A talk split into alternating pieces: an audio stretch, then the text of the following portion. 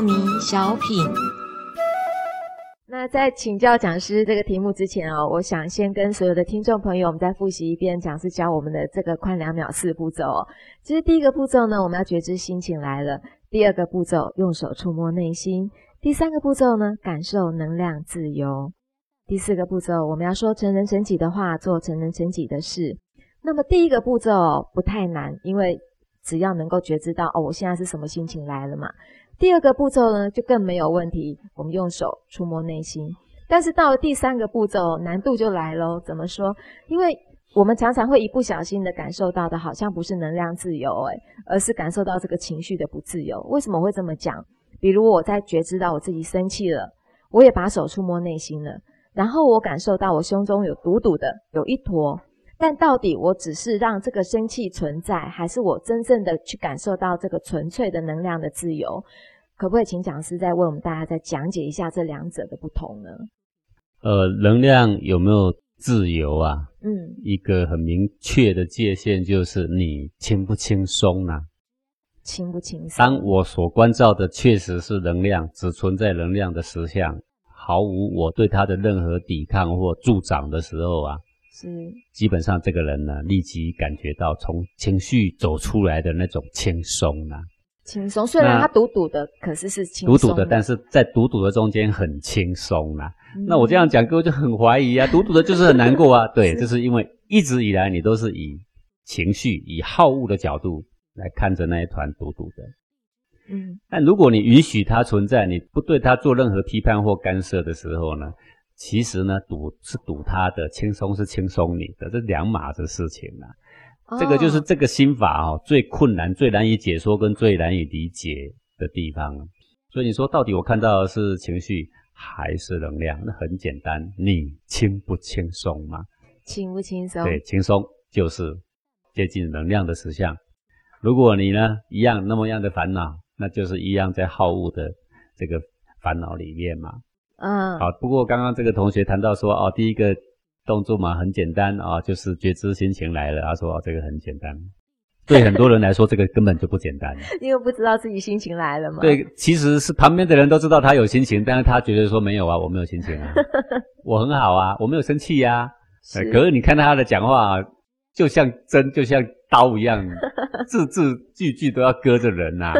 但是他不觉得说他有任何的情绪呀。啊，是这种情况，其实是一个麻烦的事情。我们教学的第一个难度就是，我要你认识你的情绪，但是你却告诉我你丝毫没有情绪。那你丝毫没有情绪，那你烦恼个什么呢？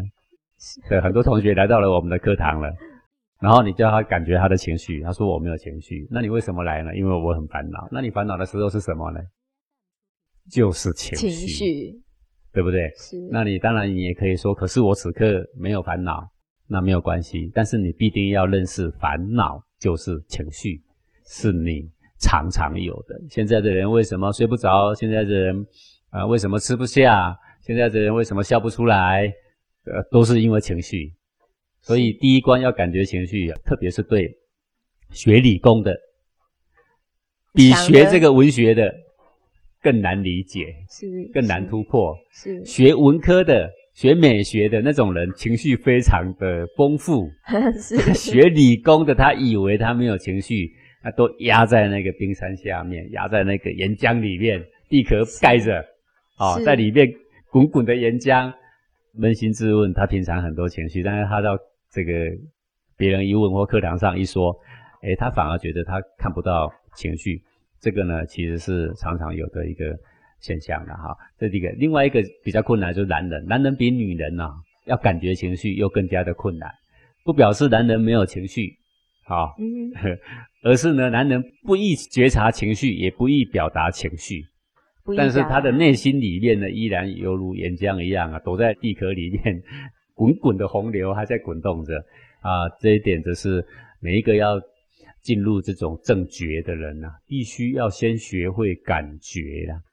先不要说正觉是什么，就说我的情绪的感觉是什么。你这个呢，你一定要先在自己的身上摸个五六层出来，然后进入这个课程的时候就会倍感轻松。然后当你的情绪觉知已经很熟练了，然后我们来讲怎么从情绪里面观察实相而走出来，怎么样讲这个正觉的时候呢，就会比较靠谱啦。哦，所以讲师您这么一说的话，第一个步骤还挺困难的哦。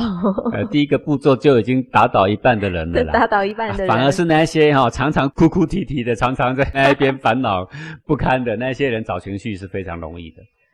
讲师，这为什么呢？这是不是有些人会讲说你是那个比较理性的人或比较感性的人，是不是有这样的差别？呃，人是有这个差别，但是这个跟自己有没有绝招啊？是，也是有很大的关系嘛。也就是说，我们想说你是理性人，倒未必，他只是把他的感觉已经压的习惯。每个人都有内在的情感，是每个人都充满着爱，是每个人也常常会恨，每个人也常常会生气，不是吗？是。呃，但是呢，我们后天的教育告诉我们说不能这样，不能那样的时候，我们就会学会了一些包装跟掩藏。是哦，还有一些人是比较能够自我调节他的情绪。他一出来，他就已经从小到大养成那个惯性了，一出来就抚平了，以为没事了。对，以为没事，但是实际他是跟岩浆一样在里面滚动的啊。像这种情况就会变成一种觉察上的障碍。所以，这个宽念毛四步骤的这个虽然只是四个步骤，看起来很简单，其实每一个动作都是很不简单的啦。第二个步骤，用手触摸内心，讲师你也觉得它不简单。做久了就会变成形式化，而没有开始在感觉里面。哦，我们这个触碰就是要让你感觉里面，特别是我们已经学了很久的王林强的学员，你就会发现说他已经渐渐不把手触摸他的内心。然后你问他的时候，他说我知道，是，然后他就开始懒得去做这个事情。是，那这个时候他就离那个真实的感觉越来越远，他剩下的纯粹只是一种逻辑上的了解。是，我想。在这个心法还没有突破之前，呃，乖乖的、踏踏实实的用你的手去触摸那个正在澎湃的、正在升起灭去的那个情绪的心，确实做出这个动作来，对你来讲是非常重要的。是，谢谢讲师。